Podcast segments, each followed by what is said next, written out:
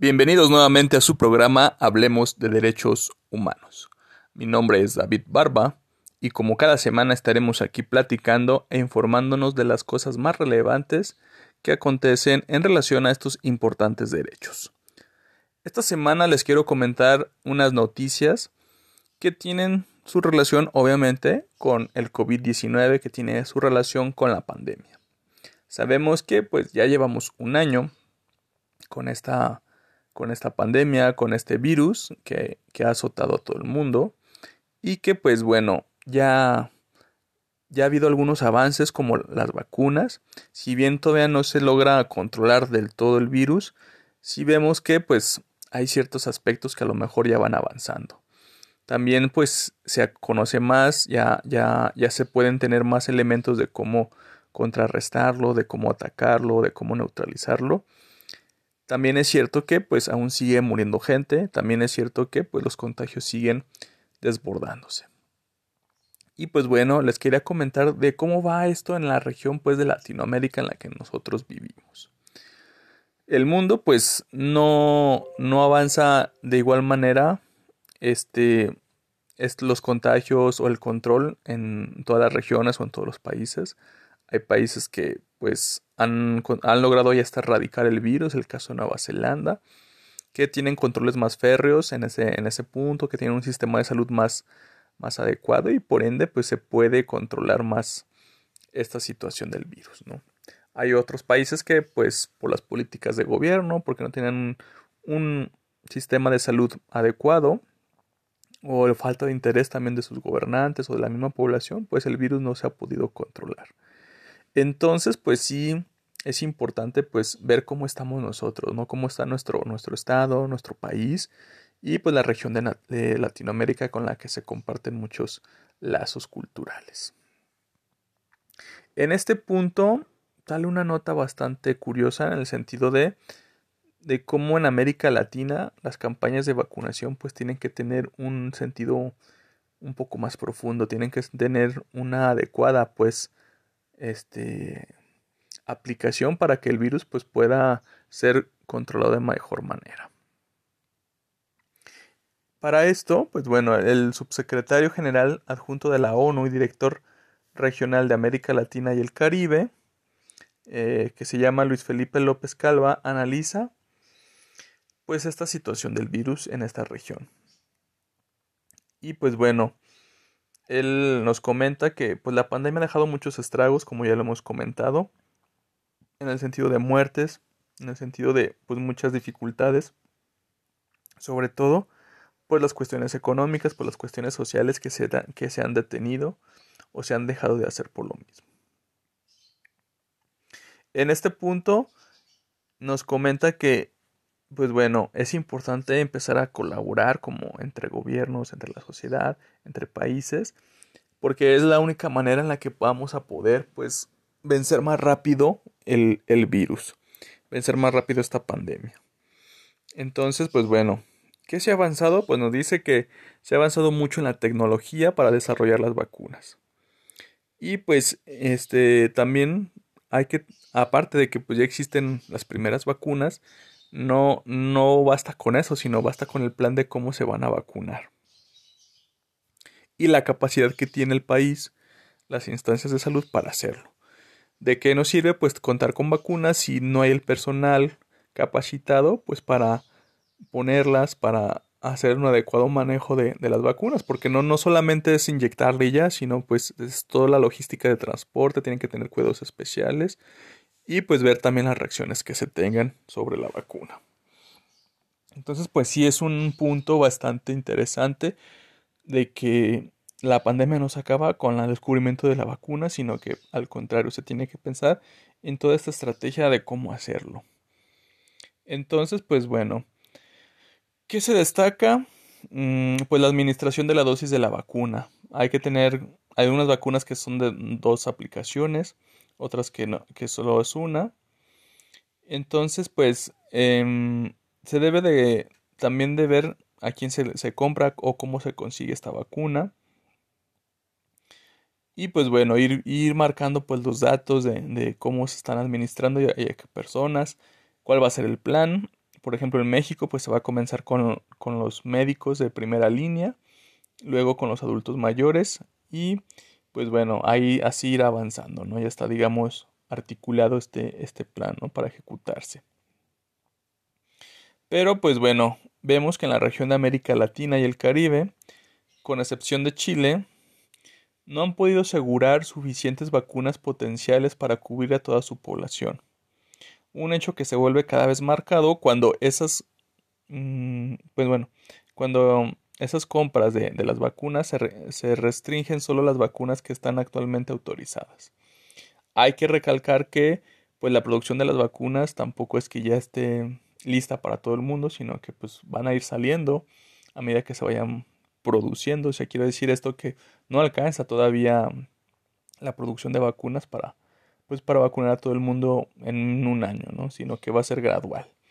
Porque la producción también implica pues también una cierta logística, también implica pues investigaciones, también implica una cierta manera de producir para que pueda pues dar ese alcance a todo el mundo.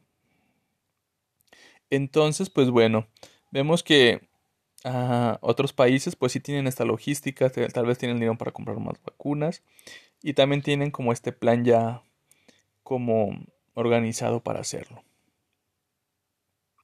Por ejemplo, el caso de Canadá y Reino Unido han, comprado perdón, suficientes vacunas autorizadas a nivel nacional para poder administrar dosis a cada persona.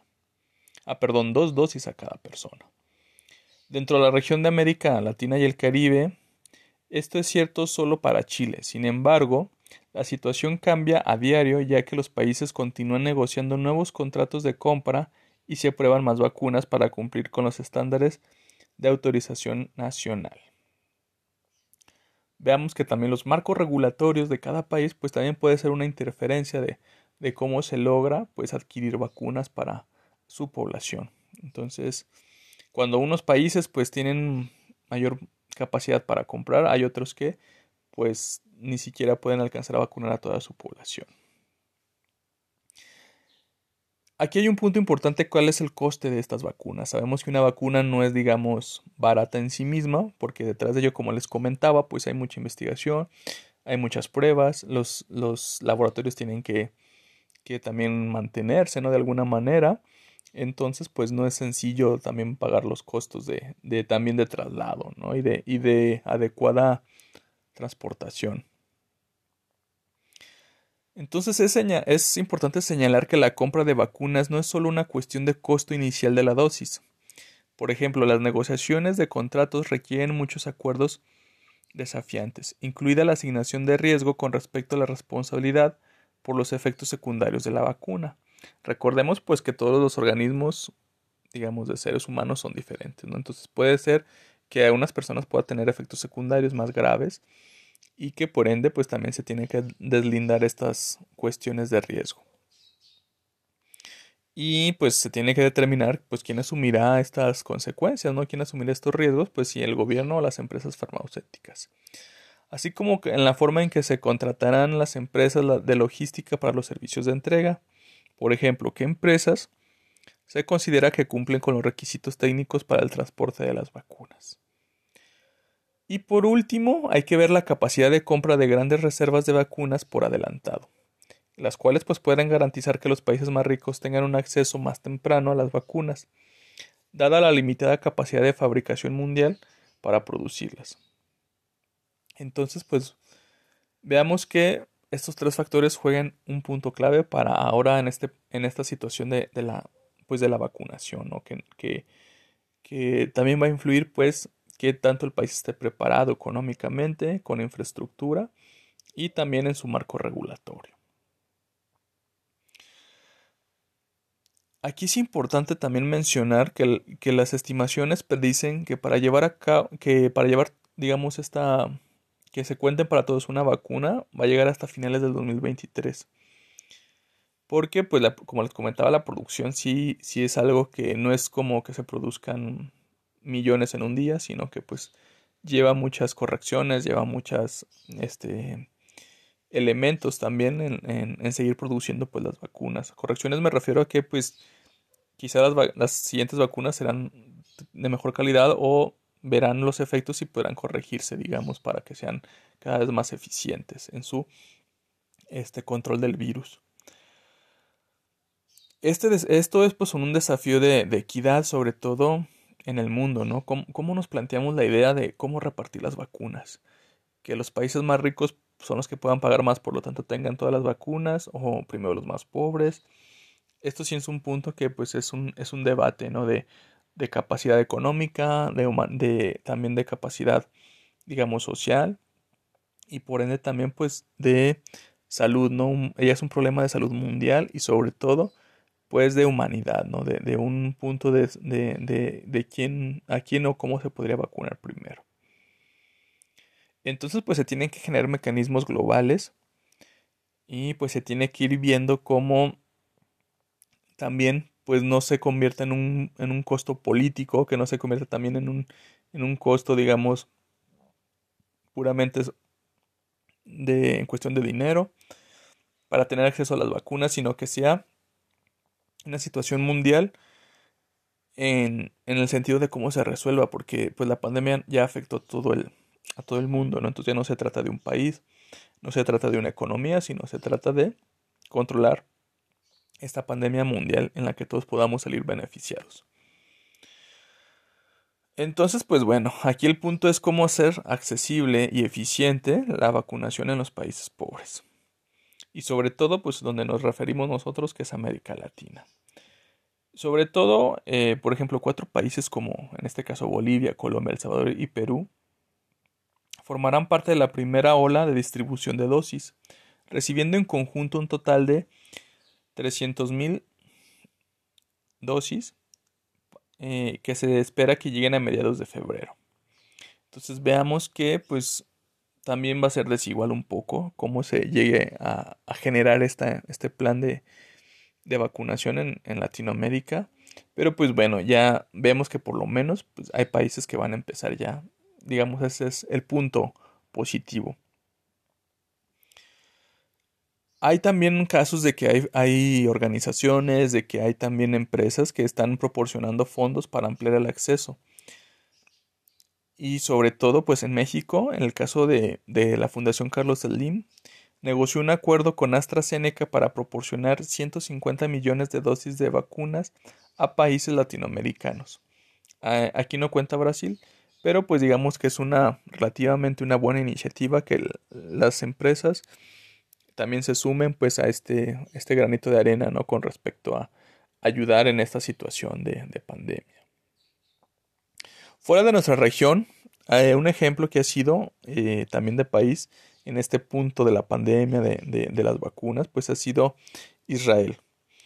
El país de Israel nos comentan eh, pues que ellos tienen como esta capacidad de, administrarse y de entregar las vacunas muy sólida y muy, muy, muy organizada.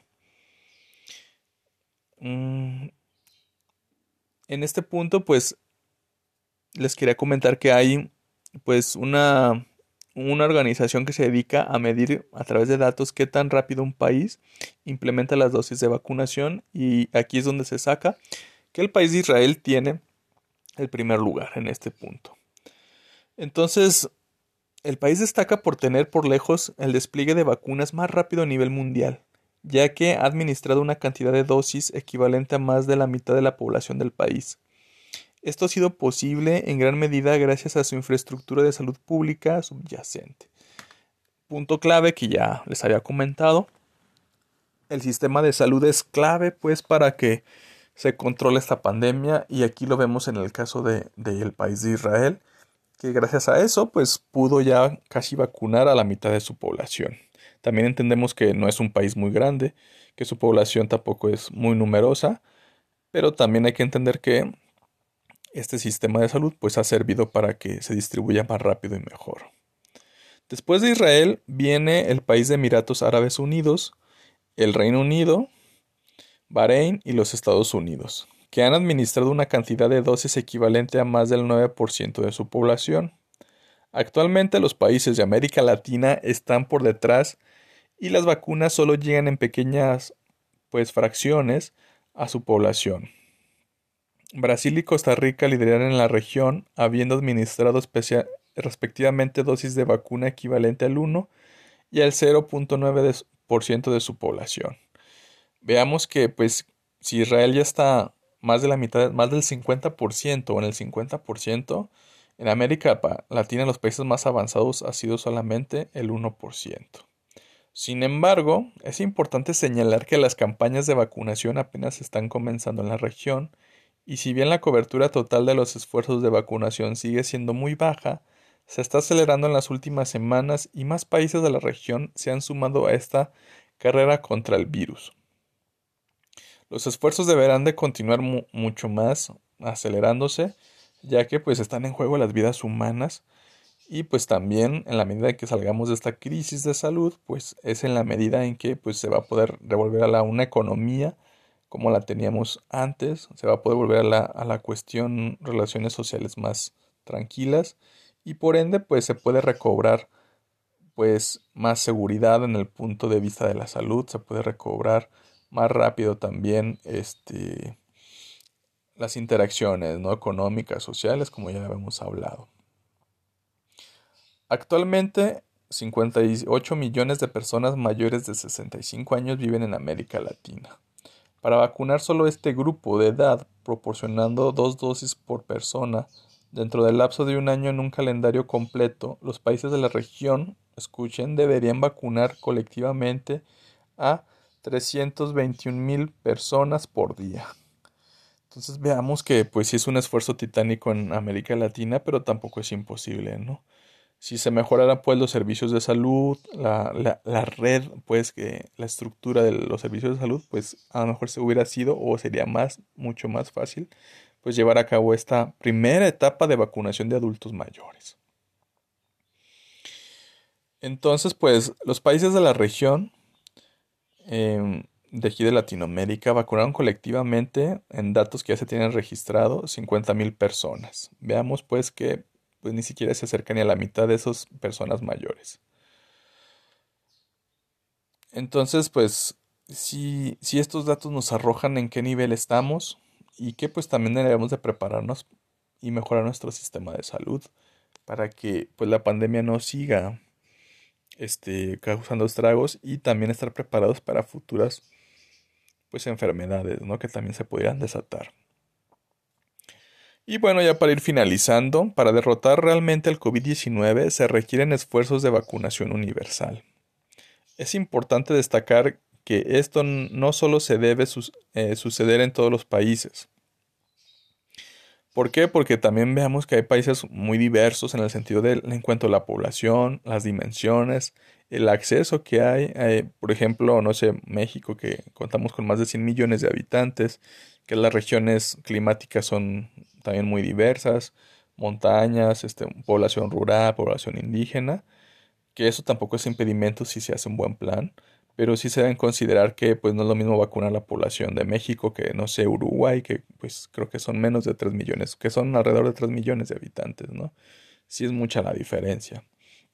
Pero que aún así una buena estrategia siempre te generará pues buenos resultados. Entonces, pues la invitación es que nos aseguremos que todas las personas tengan el mismo acceso a la vacuna. Esto pues es un derecho de salud, este es un derecho humano que todos gocemos pues de los mismos niveles, ¿no? Y más si en este punto de, de esta enfermedad, de, de, este virus que es a nivel mundial, no es un virus, no sé, regional, de un país, de, de un estado, sino pues ya es una afectación que se realiza pues a nivel mundial. Entonces, la propuesta que se debe de, generar desde el discurso de los derechos humanos es pues que se tenga un acceso más parejo, más equitativo y más igualitario.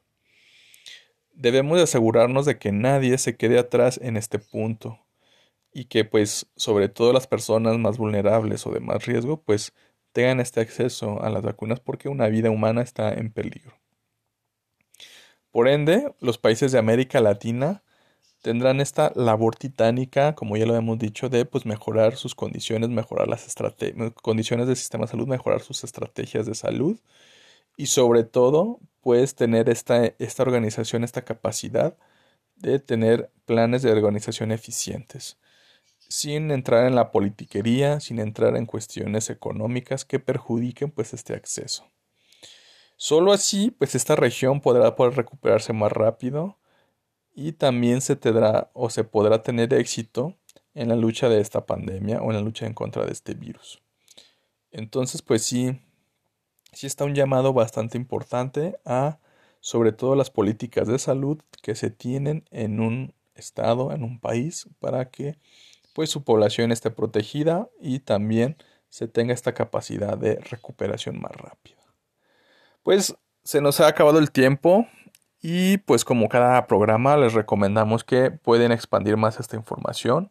Hay muchos más datos, aquí les dejamos los más relevantes y por qué es importante pues que tengamos conciencia de cómo va este plan de vacunación, porque también es una esperanza de algún modo, ¿no? Pero también hay un punto en que podemos pues mejorar exigir un poco de más organización, pues para que todos podamos tener este, este, este acceso a la vacuna. Esperemos que en sus casas estén bien, que estén sanos, nuestras condolencias si han tenido alguna pérdida. Y el punto, pues aquí es en este programa seguirnos informando, seguirnos estando protegiendo y cuidándonos con información, pues lo más veraz que se pueda, informándonos de una manera que podamos tener o podamos tomar decisiones más, más certeras en este punto. Y pues cualquier duda que tengan, cualquier aclaración, este, la pueden hacer, ya saben, a, a nuestro correo defensoría arroba También lo pueden hacer a nuestro Facebook, Defensoría de los Derechos Universitarios UAA. Ahí los atenderemos, cualquier duda que tengan en relación a estos temas o a los mismos derechos humanos o a los mismos derechos universitarios. Les agradecemos como cada semana el favor de su atención, agradecemos también a Radio Universidad por su producción, a la misma Defensoría de los Derechos Universitarios y nos despedimos, nos seguimos escuchando aquí en su programa Hablemos de Derechos Humanos. Hasta luego.